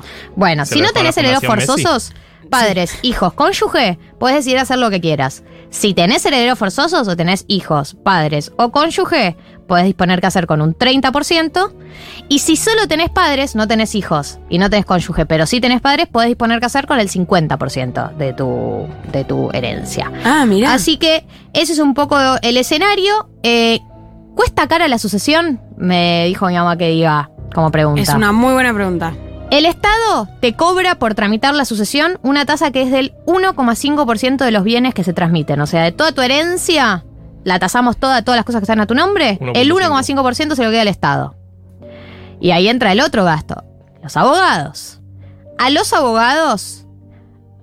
Que hagan una sucesión. Que hagan una sucesión, porque vos vas y le decís, che, quiero activar la sucesión, bla, bla, bla. En general vas a tener que contratar a un abogado, no, es que lo puedes hacer vos por tu No, cuenta no. en la página de la FIP. El chat GP3 no, te va a ayudar con eso. Al abogado le regulan honorarios que pueden llegar a ir hasta el 6% de la herencia. De la herencia. No es siempre el 6, puede ser 5, puede ser 4, pero puede llegar a ir hasta el 6%. Entonces, dentro de los gastos tenés que tener en cuenta esto también. Lo que se queda al Estado y lo que se queda al abogado, que se la llevan también. Calcularle Eh, un 8, un 8%. Calcularle, sí, algo así. Así que eso con respecto a la pata legal. ¿Nos falta algo? Eh, para mí hay algo muy importante, que es todo lo que tiene que ver con celulares y redes sociales de esa persona. No, man. No tuitees en su nombre. No, eso primero, eh, todo lo que es eh, económico, medio que no puedes hacer nada después de la muerte. Porque es ilegal, básicamente. O sea, si ya murió la persona, no puedes ir a sacar la plata del banco, no puedes hacer nada. Eso que quede claro, lo mismo con las tarjetas. O sea, si ya murió, tenés que dejarlo ahí. Eh, pero después ah, pasa mucho con los celulares, con los mails, con las redes sociales. O sea, va a llegar un punto en el que el celular alguien se lo va a tener que quedar y va a tener que avisarle a la gente que lo está llamando o que manda mensajes, tipo. Bueno, "Che, pasa lamento mucho. informarte que esta persona no existe más. ¿Viste cuando mandás un mensaje? No, lamentablemente murió. Sí. Es como, tipo, ¿y cómo, ¿por qué me estás respondiendo la concha de tu madre? Déjame que no me responda más. Perdón, ¿puedo agregar sobre esto? Hay funciones que tienen los celulares hoy en día, que es como vos podés dejar programado a quién, quién una persona, un número, que va, va a ver todo, tu- va a tener la contraseña, todo de tus datos. Contacto de sobrevida. Claro, por ejemplo, Marto Ya. se muere y le pone todo en su sesión a Galia por el celular. De hecho- Entonces Galia puede abrir tu celular y hacer lo que quiere. De hecho, creo que la opción está en Facebook, si no me equivoco, y en Google. Bien. Entonces, manual de supervivencia para la muerte de alguien cercano en donde tenés que estar involucrado en la burocracia. Creo que lo cubrimos casi todo. Casi todo. Investigación periodística, acá, en 1990.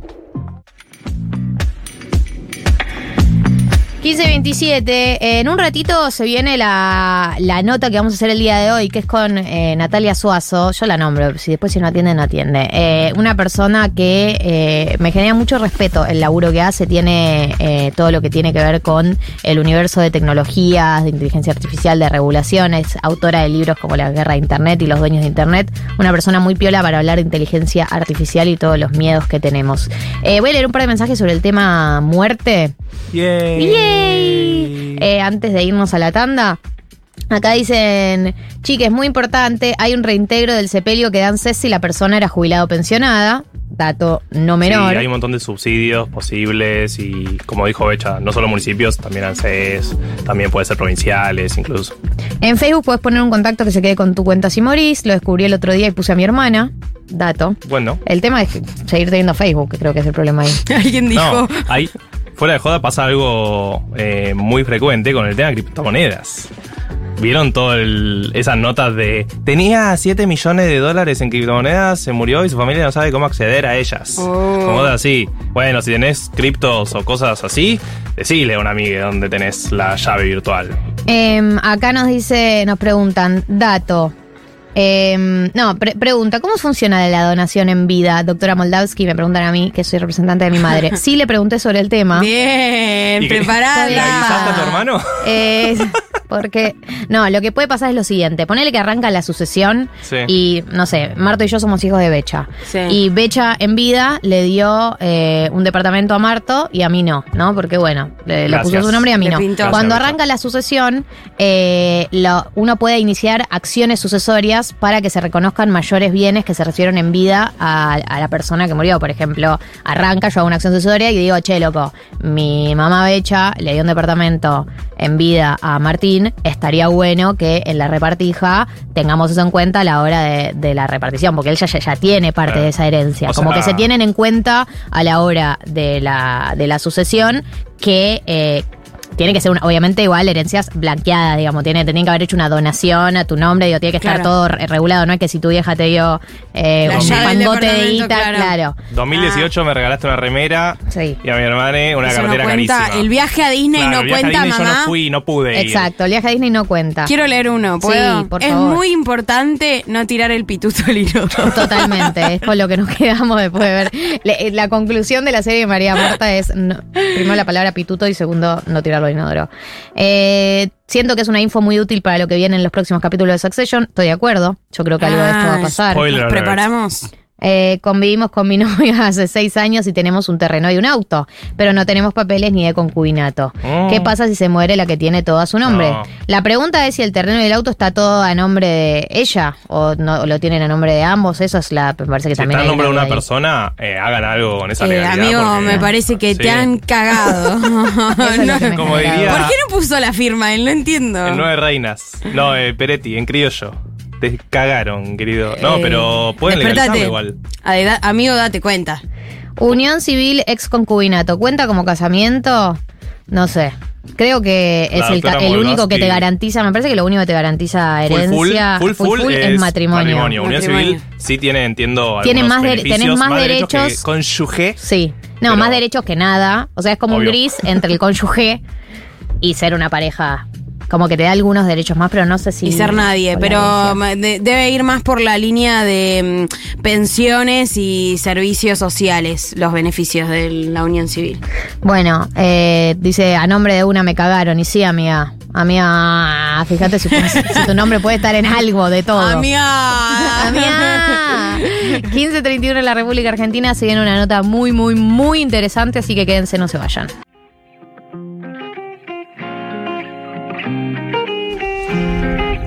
Final de 1990, vamos a entrar en la entrevista del día de la fecha. Eh, hay un tema que obviamente estuvo sobrevolando los medios eh, estas últimas semanas con todo lo que es la explosión del chat GPT y un poco las teorías también conspirativas que se generan alrededor. Y para ¿no? Un poco sacarnos algunas de esas dudas y eh, aclarar la situación. Eh, vamos a hablar con Natalia Suazo, qué mal lo dije, Natalia Suazo. Eh, es consultora en política y tecnología, es directora de Salto Agencia, es asesora de UNESCO para América Latina en tecnologías, inteligencia artificial y regulación y es autora de Guerras de Internet y los dueños de Internet. Y por encima de todo es una persona que explica muy bien estos temas, así que me interesaba que charlemos con ella. Bienvenida, Natalia 1990. Hola Galia, ¿cómo estás? Bien, ¿y vos? Gracias. Bien, bien, gracias por invitarme. No, gracias a vos por eh, aceptar la invitación. Bueno, un gusto, un gusto hablar con vos y con los chicos. Bueno, arranco, estoy, estoy escuchando como rara. De, ¿Ahí estamos mejor? Sí, ahí me escucho mejor. Eh, te- tengo una primera pregunta que eh, tiene que ver con eh, todos las, los miedos que aparecen a raíz de esta última oleada vinculada a la inteligencia artificial. Y es si compartís vos algunos de esos miedos, si te lo tomás con tranquilidad, si crees que hay que ser cauto, cómo, cómo te vinculás vos que obviamente manejas mucha más información que cualquiera de nosotros. Eh, a ver, yo como trabajo en estos temas estoy acostumbrada y siempre digo que toda tecnología cuando está en el momento del hype, ¿no? En ese momento de, oh, ¿qué es esto? Produce dos sentimientos muy fuertes al mismo tiempo que pueden parecer contradictorios, pero en general los producen todas las tecnologías, que son uno, la total libertad y el otro, el total miedo.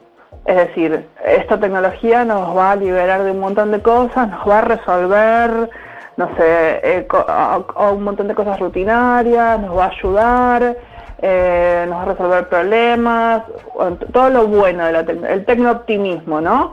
eh, todo, lo, bueno que viene con la tecnología exageradamente, los gurús de las tecnologías, en general los vendedores de las tecnologías y los influencers que un poco llevan esa bandera en la guerra, ¿no? Y por el otro lado está como el miedo exagerado en todos los problemas que nos pueden generar las tecnologías, que es, bueno, nos va a quitar el trabajo, nos van a vigilar, no, bueno, todas estas cuestiones. Esto siempre sucede con cualquier tecnología que, irrumpa, no sé, lo mismo con la tele cuando estaba la radio, o sea, con cualquier tecnología, con, eh, con internet cuando apareció, con las tecnologías de con cualquier tecnología, con, con el auto cuando antes estaban las carretas, el auto es una tecnología, con todas en la historia, si buscas la historia de la tecnología. Ahora, en medio de eso, eh, yo suelo decir que hay eh, ese gris que es, bueno, cómo comprendemos lo más profundo, cómo nos explicamos la tecnología, que es lo que no se habla. ¿Por qué? Porque es difícil, porque implica que entendamos, por un lado, qué hace este artefacto nuevo, que en general siempre tiene algo de viejo, es decir, la inteligencia artificial es de 1956, los chatbots son de la década de 60, y los, y, y, los cambios, por ejemplo, en, el trabajo eh, existieron de siempre y los cambios profundos en el trabajo, por lo menos te diría en la época moderna, existen desde la revolución industrial. Entonces, todo eso te da paja, decís, uy, no, bueno, entonces mejor pensar que es todo malo o todo bueno. es como la, es la escapatoria fácil. Eh, por eso tendemos más a pensar en todo lo malo o todo lo bueno como un extremo. Eh, te voy a. Eh, encaro primero por lo malo. el peor de los escenarios. Escenario Terminator. escenario. Escenario. La inteligencia artificial. ¿Existe un escenario donde desarrolle conciencia propia, por ejemplo? Es muy difícil. Es una buena pregunta, pero es muy difícil. ¿Por qué? Supongamos ChatGPT como lo que está súper hypeado ahora. ¿Qué puede hacer eh, una inteligencia artificial generativa, que es la eh, ChatGPT, que es generar algo con datos, o sea, generar algo que no existía a partir de datos que existen, porque los datos de, de OpenAI son datos que están en algún lado, que se van ordenando a través de una cosa que se llama red neuronales, que va encontrando patrones y similitudes, entonces vos le decís, no sé, eh, inventarme una historia con un pato y agarro un pato y agarro una estructura de una historia y se inventa una historia con un pato, supongamos.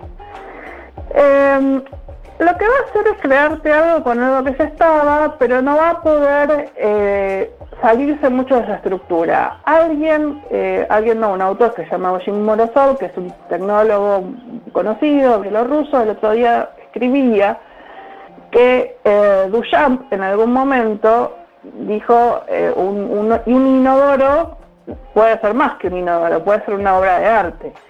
Y esa capacidad de decir un inodoro, además de un inodoro, puede ser una obra de arte, es algo que tiene que ver con un tipo de inteligencia, que es una inteligencia de otro tipo, creativa. Claro. Sí, sí, que, se sale por ahí del de, eh, estudio de patrones, que se sale de, eh, no sé, pienso la, la, manera lógica, planificable, científica de pensar las cosas. Exacto, y como bien decís, como esa, esa cosa lógica, racional, sí, la puede hacer la, la llamada, eso también habría que discutir, la inteligencia artificial, pero, y una cosa que, que, el, que decía interesante respecto de eso es, eh, para que esas distintas inteligencias y distintas creatividades puedan seguir nutriéndonos, porque no hay que olvidarse que, toda esta creatividad que, de la cual nos nutrimos como humanidad desde hace mucho tiempo, se nutre apoyando a las artes, apoyando a la, música, al cine, etcétera, etcétera. Eh, tiene que seguir siendo apoyada, tenemos que seguir nutriendo eso que, que, que, hace lo distinto. Porque yo te diría que, que, mi miedo en todo caso no es si puede pensar por sí misma y convertirse en Robocop o en Terminator, eh, sino eh, que no perdamos esas cosas que, que nos hacen asombrarnos. Totalmente. Sí, sí. Más, allá de los asombros por la naturaleza, pero los asombros por... Eh, hoy escuchaba a alguien hablar del teatro y decía Era Mariano Pensotti en una entrevista que decía, y capaz que, que en el futuro lo más eh, extraño o, nuevo futurista que existe es, la obra de teatro en sí, porque es la, única creación que nos queda como original. Claro. No, sí, eh, pensaba, mm, hace poco también hicimos una nota en la semana sobre este tema y pensaba cómo em, eh, en, este escenario, que me parece que es una de las conversaciones que se está teniendo, que es el rol de los trabajos, ¿no? O qué, qué, qué trabajos va a reemplazar la inteligencia artificial.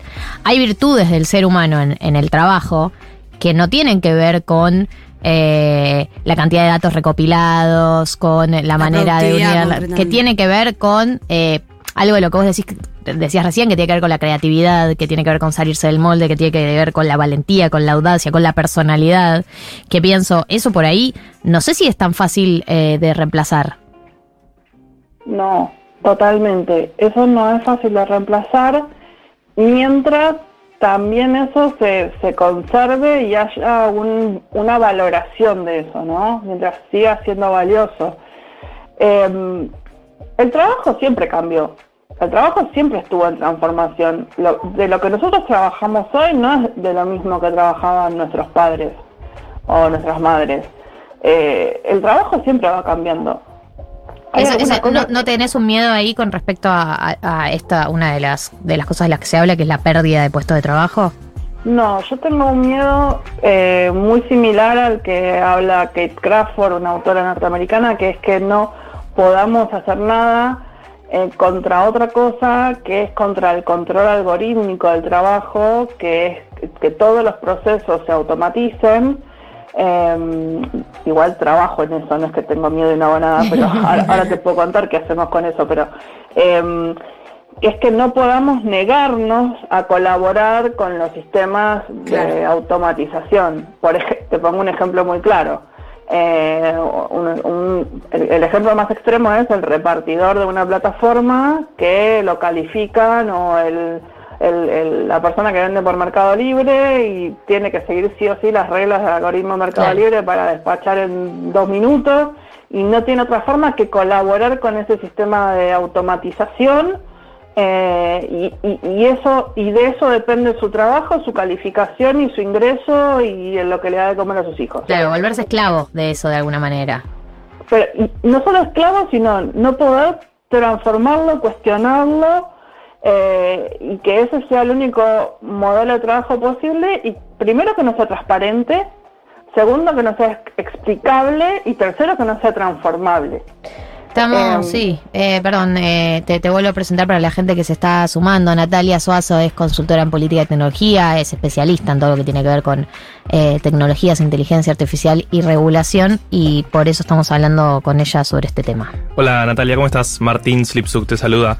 en la línea con lo que venías nombrando recién, ¿cómo lees esta carta que circuló de donde muchos expertos y CEOs del mundo de las tecnológicas pedían frenar el desarrollo de, estas inteligencias artificiales tan potentes, aunque sea por seis meses, para pensar no posibles regulaciones o algo similar. ¿Hay algo de que son las empresas que se quedaron detrás? ¿O también tienen un punto en esto de frenemos la pelota, pensemos qué queremos hacer? Y, si eso pensás que puede solucionar algo de esto que vos estabas marcando como peligro. A mí me parece que esa carta es súper contradictoria porque regulaciones e iniciativas de regulación para las inteligencias artificiales hay muchas. Nosotros en UNESCO, digo nosotros porque yo trabajo hace, hace muchos años con UNESCO, tenemos una recomendación de principios de inteligencia artificial que ya se está trabajando con varios gobiernos también en América Latina, eh, pero si no fuera esa, eh, la Unión Europea está trabajando con la ley de servicios digitales, Biden el año pasado sacó unos principios de inteligencia artificial, eh, organizaciones de sociedad civil tienen un montón de recomendaciones, hay muchos esquemas que van con principios de datos personales, privacidad, no discriminación, bueno, se lo tardaría muchísimo en nombrárselos, pero estamos en radio, digo, ya hay material para trabajar en eso y las empresas, eh, digamos, el sector privado, que mayormente eran los firmantes de esta carta, están, eh, lo, saben, digamos, lo saben claramente. Entonces, desde ese punto de vista, es raro que eh, los firmantes no, estén al tanto. Yo creo que es un poco, y así lo interpreté yo en ese momento, es un poco una movida para decir, miren, si pasa un nuevo Cambridge Analytica, o sea, si, con estas tecnologías en algún momento sucede algo grave por una mala utilización, igual malas utilizaciones están sucediendo seguro y no nos enteramos, si pasa algo grave, miren que nosotros acá lo tenemos firmado y lo tenemos dicho, ¿no? Si aparece alguien muerto, ya se bajaron. Claro. Em, entonces, em, eh, también me parece que tiene un poco que debe debe haber algo que no sabemos con los inversionistas. Por ejemplo, OpenAI al principio era una ONG eh, que se dedicaba más bien a la investigación y después se transformó en una empresa privada eh, con mucho capital de Microsoft eh, y con eh, lo que se llama Venture Capitalist, que vos Martín me lo vas a traducir mejor, capitales de riesgo, sí. puede ser, con capitales de riesgo que deben estar presionando muchísimo ahora para generar más ganancias, pero al mismo tiempo tenemos una tecnología que todavía no está madura y que va a tardar mucho tiempo en estar maduras, porque hay otras tecnologías que están un poco más maduras, pero ChatGPT no, no lo está.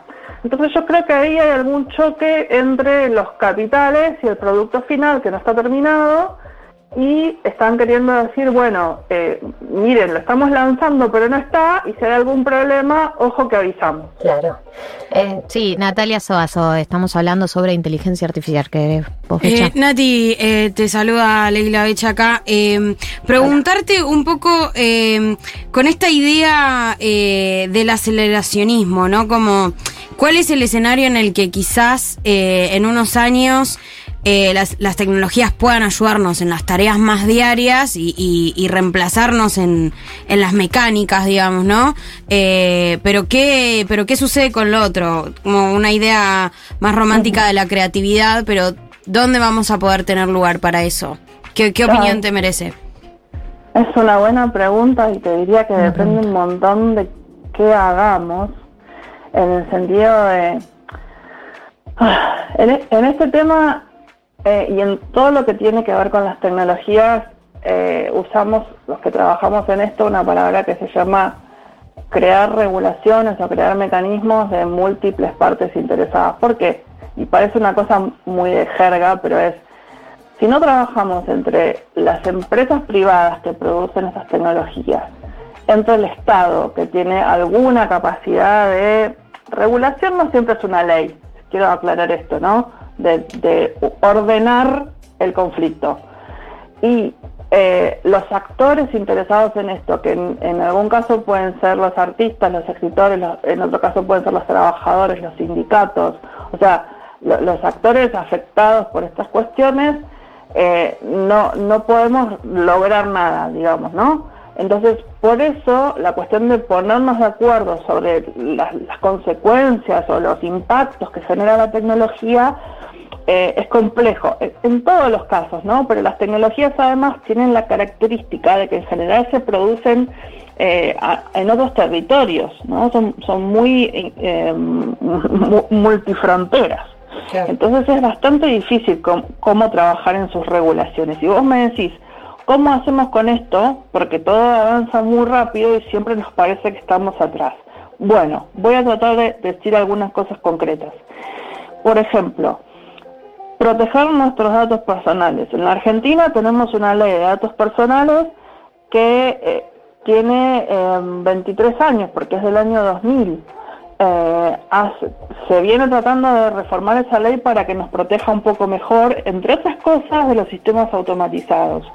El año pasado, en 2022, se presentó un proyecto de ley para actualizar esa ley y que nos proteja esos sistemas automatizados. Está para tratarse, está en el Congreso tendríamos que intentar que no pierda estado parlamentario. Estar hablando de estas cosas y enterarnos que existe, bueno, es un pequeño paso eh, hablar, esto existe. Después, tenemos una ley que también está tratándose, está reformándose, hay un proyecto de reforma ahora para eh, ciberseguridad. Eh, y después cada, cada actor de la sociedad que vea transformado su trabajo con estas cosas, eh, eh, tiene que trabajar fuertemente para, para ir viendo cómo afecta en su profesión y qué puede hacer con esto. Eh, si esto no sucede, las empresas van a seguir avanzando en este aceleracionismo que vos bien mencionás, el, eh, el vendedor de tecnología siempre va a estar. Entonces se trata, la verdad, de lo mismo que hacemos con todas las cosas. O nos juntamos claro. o sonamos. Claro, si nos organizamos más o menos nos podemos adaptar. Exacto. Eh, es Natalia Suazo, es consultora en política y tecnología, eh, labura con la UNESCO en eh, todo lo que tiene que ver con inteligencia artificial, tecnologías y regulaciones, autora de Guerras de Internet y los dueños de Internet y ha pasado por 1990. Gracias por tomarte un rato para hablar con nosotros. Gracias Galia, gracias Martín. Que tengas un lindo fin de semana. Escuchamos un temita y ya cerramos.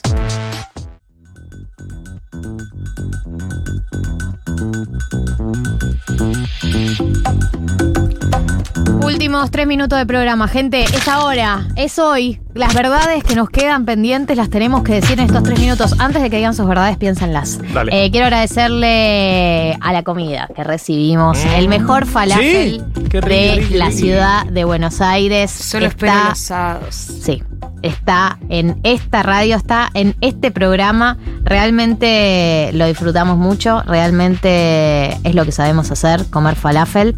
Y por ese motivo quiero agradecerle a Love in Roll Alimentos, que tiene un local en Honorio Puerredón 1483 y tiene otro en Aguirre 601. Eh, realmente les digo, si tienen ganas de comer eh, falafel rico en formato roll, en formato ensaladas, muy bueno y muy original como los sabores, porque es falafel con cosas, obviamente como temáticas. Fab en las ensaladas yo, ¿eh?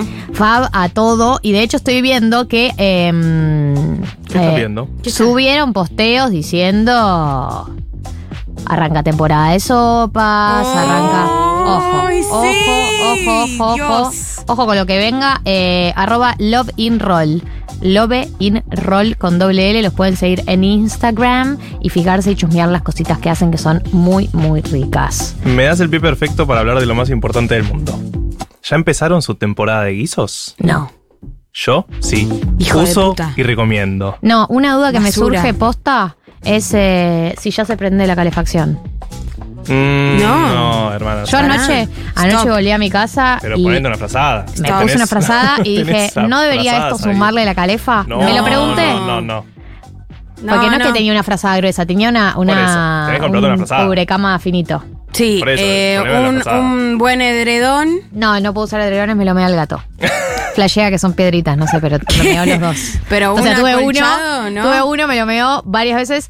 Eh, dije, bueno, el problema es que como lo meó una vez, ya huele y lo, por eso lo sigue haciendo. Entonces, mi papá tenía uno en su casa, se lo pedí, lo traje y me meó el nuevo también. Así que Pero, descartados eh, los edredones y pobre mi papá. Edredones de plumas. ¿Por qué ese edredón no lo repusiste? Y un acolchado normal, barat. Ahora estoy con un cubrecama y abajo una mantita de esas eh, mushi mushi que más o menos me arregla. Hay un local acá de buenas cosas de cama, de ropa de cama, que tiene una frazada que es corderito de un lado, frazada del otro. Eh, sí, me encanta todo ese rubro. Hagamos una vaquita porque Una compra colectiva. Y la vamos pasando. y la Pero Una eso semana no, para esas cada compras uno. las tengo que hacer a principio de mes. Ya a esta altura del mes no puedo. Eh, y tarjeteadas, No, tarjeteadísimas. amiga. Es que. Amiga, no sabes lo que es mi resumen. Real, me, me viene pasando que me llega el débito automático de la tarjeta y entro a la. ¡Me robaron! Digo, eh, me, me clonaron la tarjeta y entro a Visa. Cuando me, a llega, ver. cuando me llega el resumen de la tarjeta, digo, ay, no quiero. No. Bueno, gente, eh, cuídense, eh, escuchen el programa, síganos en Spotify, que es gratis. Gracias, Juli Piasek, gracias, Diego Vallejos, gracias a toda la gente que estuvo del otro lado participando. Sábado que viene, 14 horas, firme junto al pueblo aquí en Futurock. Martín y Becha. Nuevas neurosis para los problemas de siempre. 1990.